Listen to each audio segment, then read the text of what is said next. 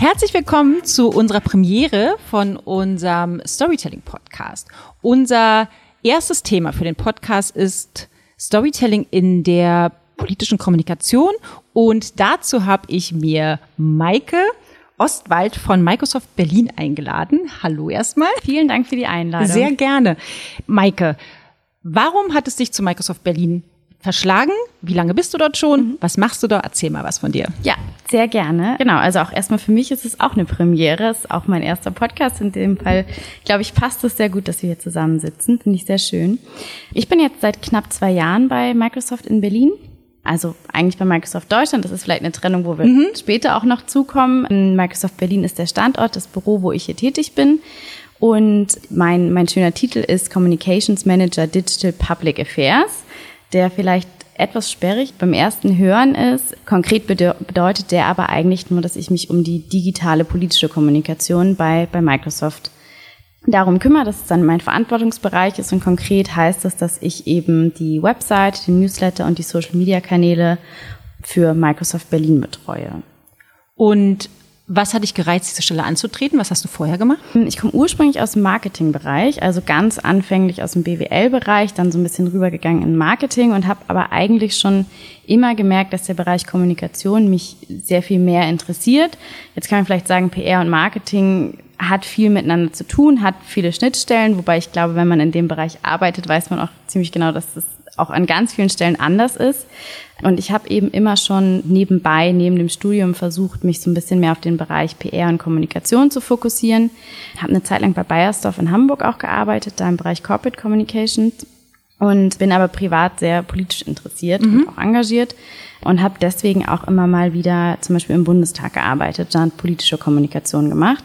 Und die Stelle, die ich jetzt bei Microsoft habe, vereint eben im Prinzip genau das. Also es ist, es ist politische Kommunikation von einem Wirtschaftsunternehmen. Das heißt, ich kann, glaube ich, relativ gut auf die beiden Bereiche zurück, äh, zurückgreifen, in denen ich vorher schon war. Und beide Kenntnisse und Fähigkeiten sind eben gleich relevant. Und das finde ich auch so schön und so spannend an dieser Stelle, dass es eben ja mein, mein, mein persönliches Interesse auch total abbildet und ich mich da ganz gut entfalten kann.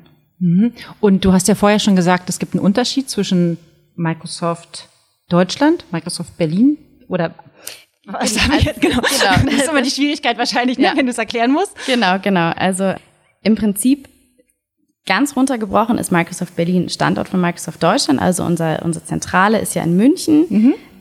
Deutlich größtes Office, was wir da haben mit den meisten Mitarbeitern. Wir haben aber auch noch verschiedene Regional Offices nennen wir die, also regionale Standorte in ganz Deutschland vertreten, unter anderem eben in Berlin, Köln, Hamburg, Stuttgart und so weiter, noch ein paar mehr.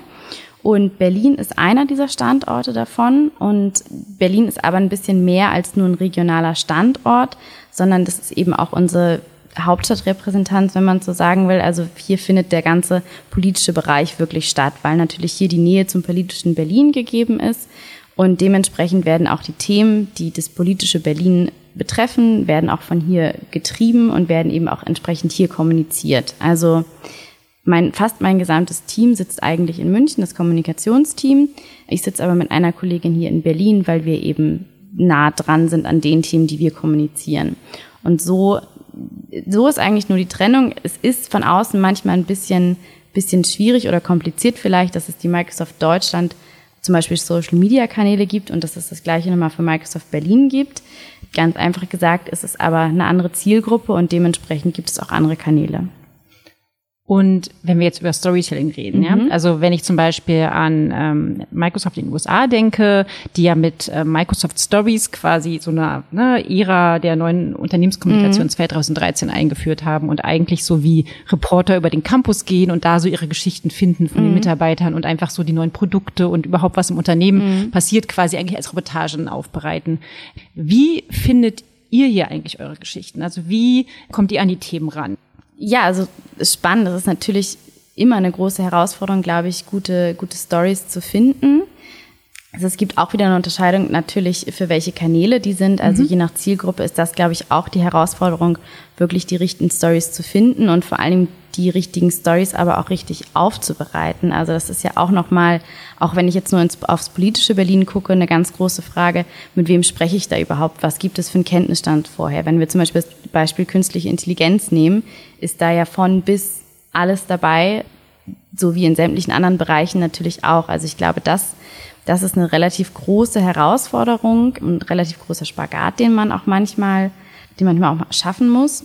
Aber zu der Frage, wie kommen wir auf Stories? Vielleicht ein ganz schönes Beispiel, was von zwei ganz tollen Kollegen, Timo und Johanna, von mir gerade getrieben wurde, ist, dass sie Data Stories entwickelt haben. Also das heißt, sie haben geguckt, was für Daten gibt es eigentlich öffentlich zugänglich gerade? Also zum Beispiel bei Statista oder beim Statistischen Bundesamt.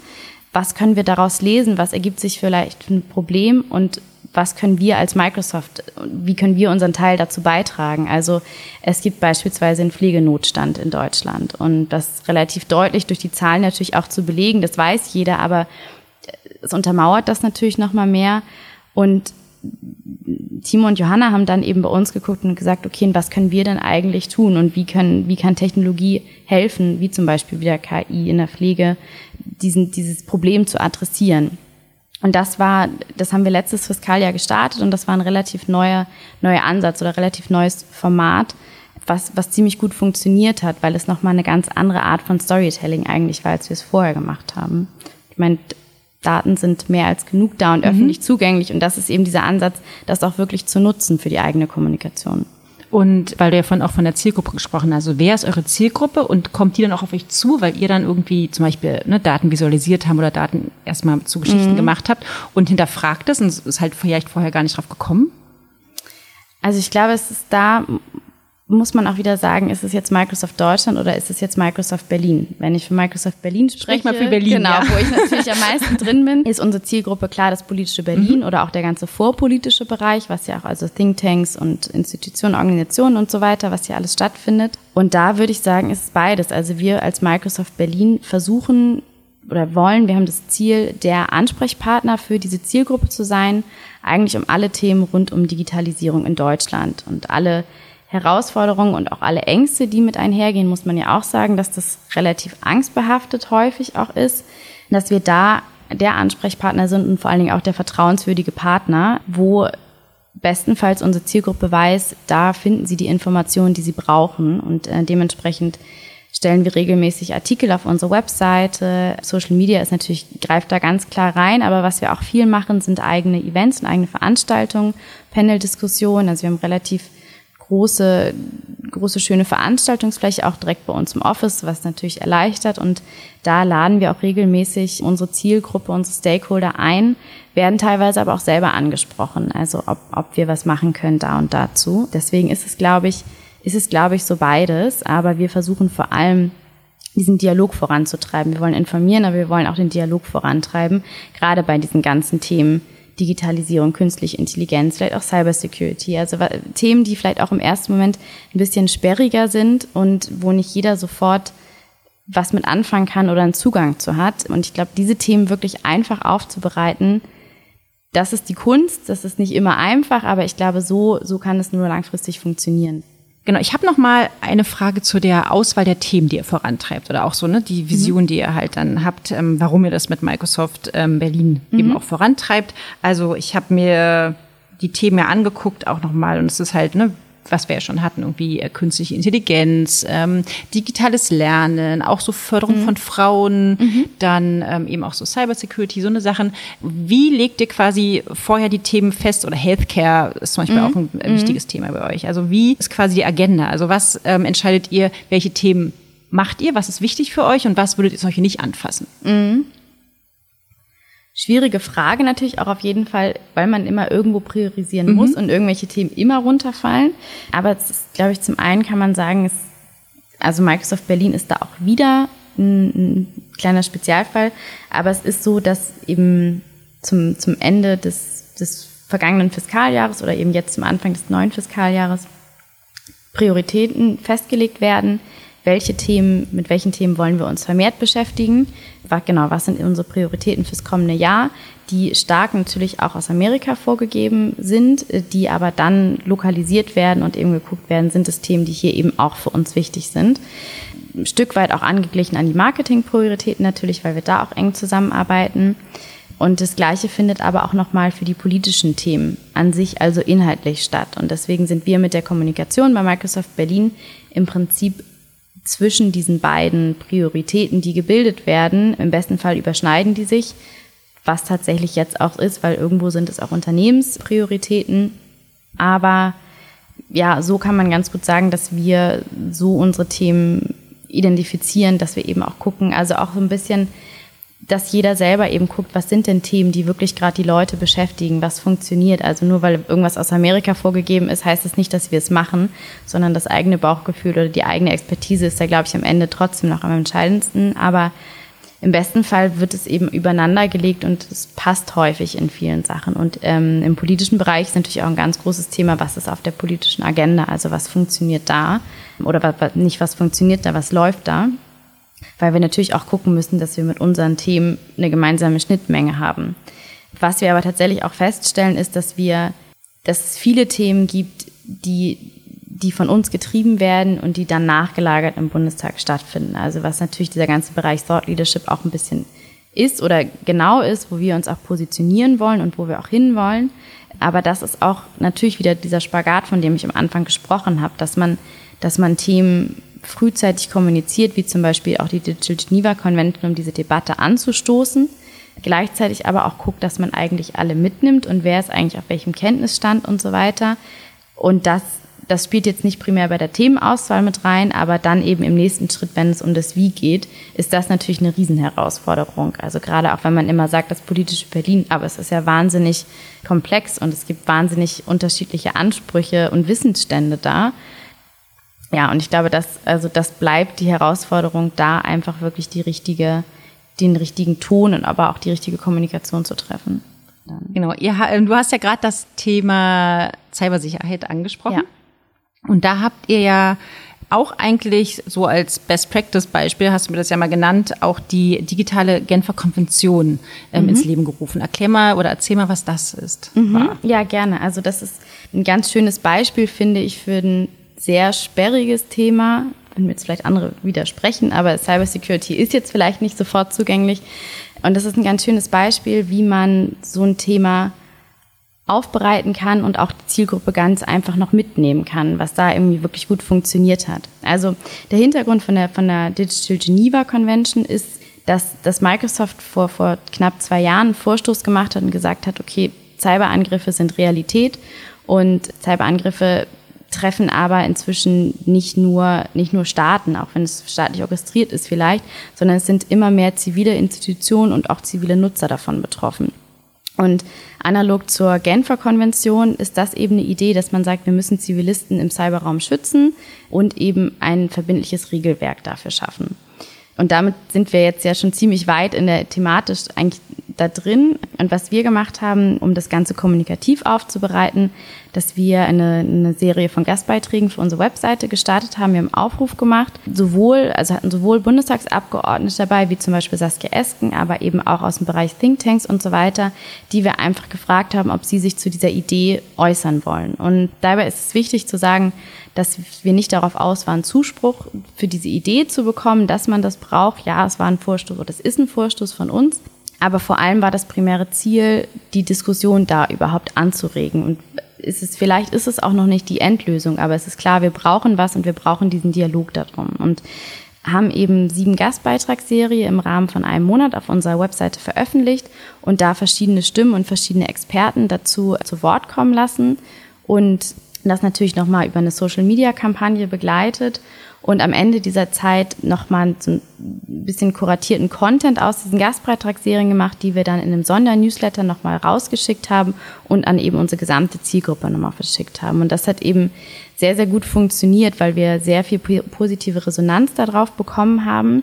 Und wir eben gesehen haben, es funktioniert, wenn wir mit unserer Zielgruppe sprechen wollen, dass wir Personen aus der Zielgruppe selber bitten, darüber was also dazu Stellung zu nehmen und man sich auch so natürlich mit dem Thema anders beschäftigt und auch aus Sicht von Microsoft wirkt das Ganze natürlich auch nochmal viel glaubwürdiger, wenn wir eben klar machen, es geht nicht darum, unsere Idee jetzt hier durchzupuschen um jeden Preis, sondern es geht darum, die Diskussion anzuregen, weil was wir gerade brauchen, ist überhaupt diese Diskussion erstmal.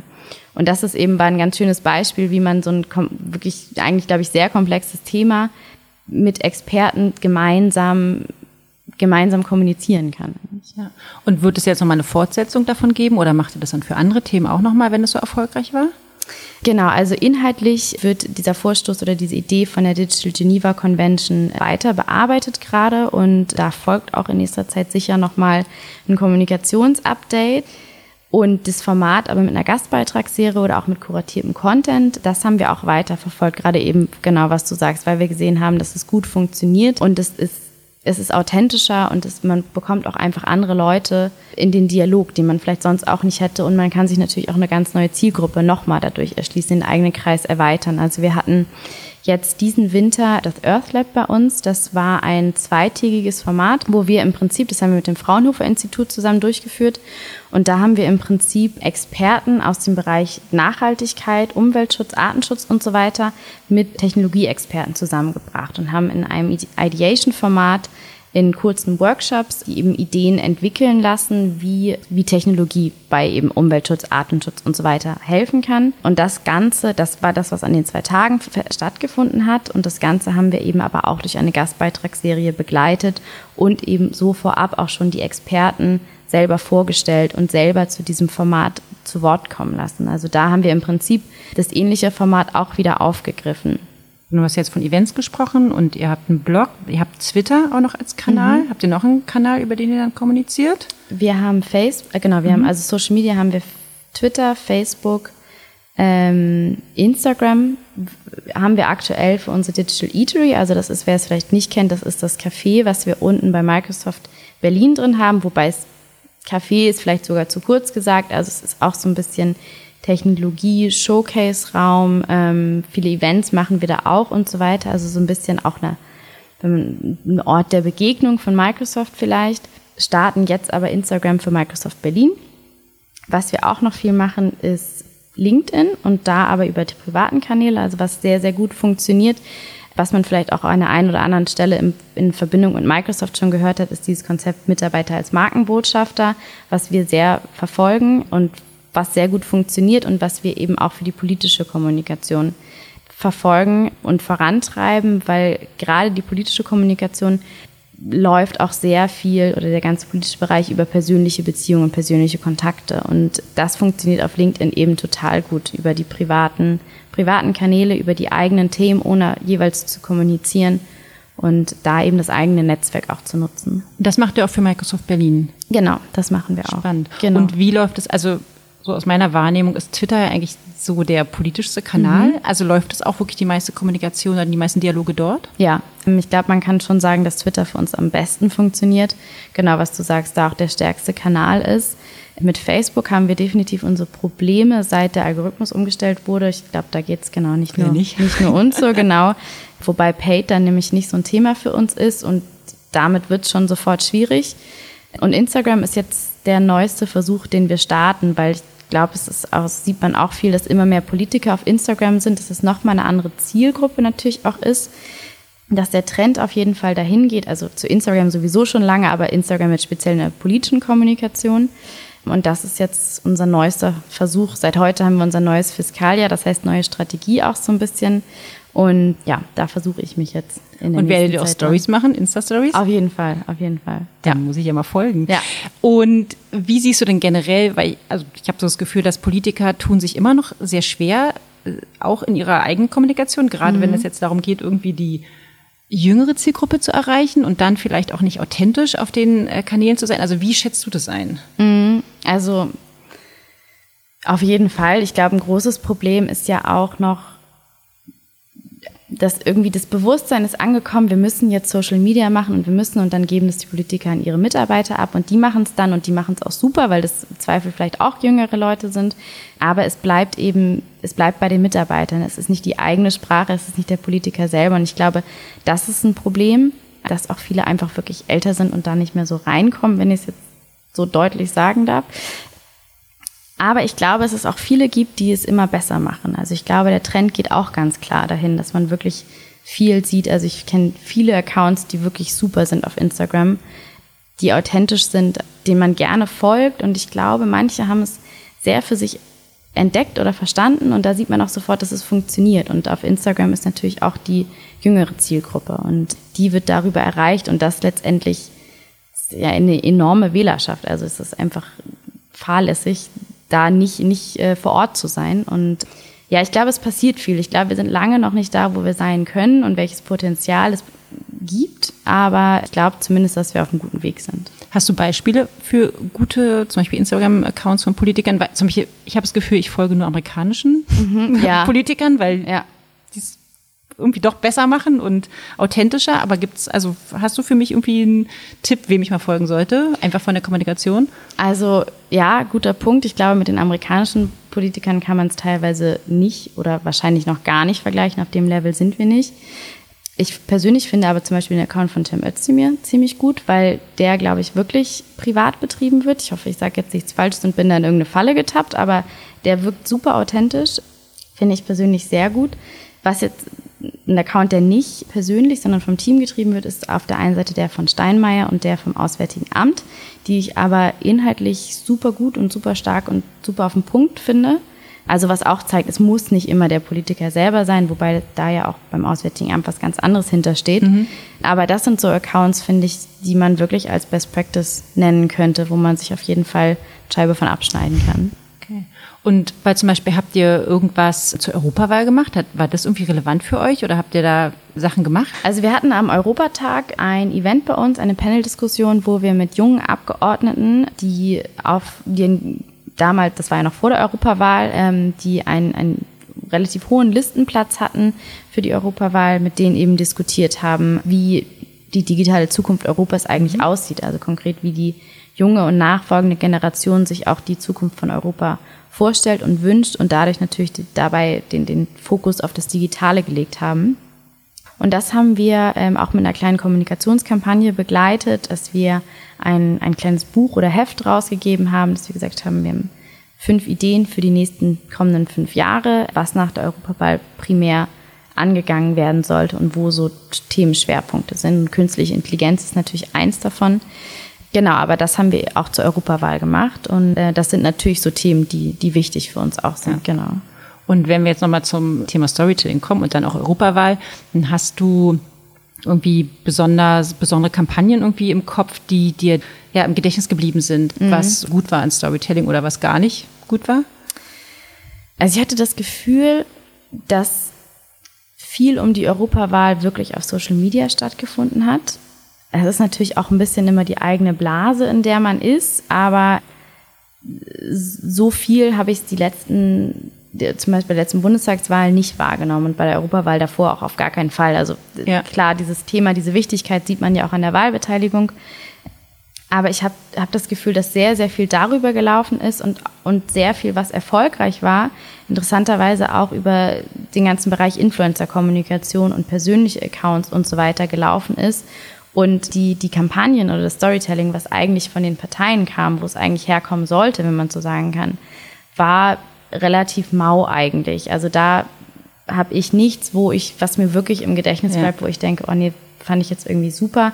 Im Gegenteil, ich fand es schwierig. Ich finde, es haben sich viele nicht so klar positioniert. Natürlich entsprechende Parteien pro Europa, aber das war jetzt auch keine große, ähm, große Überraschung. Und da finde ich, ist eigentlich wenig passiert. Ja. Und die, die hohe Wahlbeteiligung kann ich mir vorstellen, geht auf andere Faktoren zurück. Ja. Ich kann mich halt an eine Kampagne erinnern von der Satirepartei, die mhm, Partei, mhm. die ja dieses Video gemacht haben, wo man halt sieht, wie ein Junge ertrinkt. Und dann ähm, haben sie ja eigentlich auf Sea-Watch aufmerksam mhm. gemacht und wurden ja dann auch erstmal glaube ich, gerügt oder jedenfalls wollte, sollte, sollte diese Werbung nicht gespielt werden, weil sie selber gar nicht aufgetreten sind. Mhm.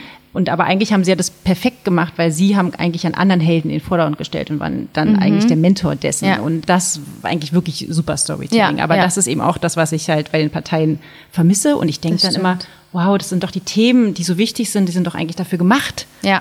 super Storytelling-Kampagnen zu machen und das einfach so aufzuziehen wie Ja. eben eine perfekte Ja. Werbekampagne, weil im Prinzip kannst du die Leute halt erreichen darüber oder über Authentizität oder mit Mhm. Emotionen. ne? Und das fehlte mir halt auch total. Ich glaube auch eben durch Sachen wie Mhm. Rezo und überhaupt, ne, Leute, die halt sich da anfangen, politisch zu engagieren, ist es das Thema halt ganz anders herangetragen worden. Und Ja. deswegen kam die Beteiligung aber nicht durch die Parteien. Ja, ja, genau, glaube ich auch. Also da, genau, aber schönes Beispiel, was du gerade gesagt hast, was bei allen anderen Parteien nicht stattgefunden hat. Klar kann man die jetzt auch nicht miteinander vergleichen, aber es lief, oder habe ich das Gefühl, sehr viel nur über die Person und darauf waren die ganzen Kampagnen aufgebaut und da, das fehlte mir eigentlich so ein bisschen bei der Europawahl. Ja, wie, weil die sind austauschbar. Eigentlich, ne? Das ist so, ob ich jetzt irgendwie für die, ne, für Berlin das mache oder für Europa, da sind die gleichen Ja. Sprüche. Und das, glaube ich, da ist noch viel Luft nach oben, was Ja. in der politischen Kommunikation irgendwie. Glaube ich auch, glaube ich auch. Und auch, also gerade auch was das ganze Thema Social Media angeht, was wir jetzt vorhin auch schon mal hatten, was man, was hier jetzt wieder perfekt reinpasst. Da ist definitiv noch Luft nach oben und ich bin gespannt, wie sich das bis, bis zur Bundestagswahl, Bayern ist ja, ähm, wie sich das bis dahin entwickelt und was Social Media da schon für einen Stellenwert hat, wird, ja. Ja, ich auch. Gibt es noch irgendwas, was du loswerden möchtest?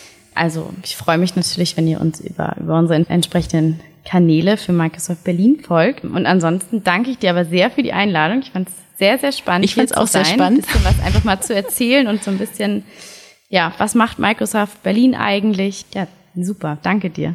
Vielen Dank auch. Das war die erste Folge unseres Storytelling Podcasts. Diesmal mit Maike Ostwald von Microsoft Berlin als Gast zum Thema Storytelling in der politischen Kommunikation. In der nächsten Folge begrüßt dann zur Abwechslung Miriam, einen spannenden Gesprächspartner zum Thema Storytelling und Branding. Also hört gern wieder rein und abonniert unseren Podcast bei Spotify, Apple Podcast oder YouTube.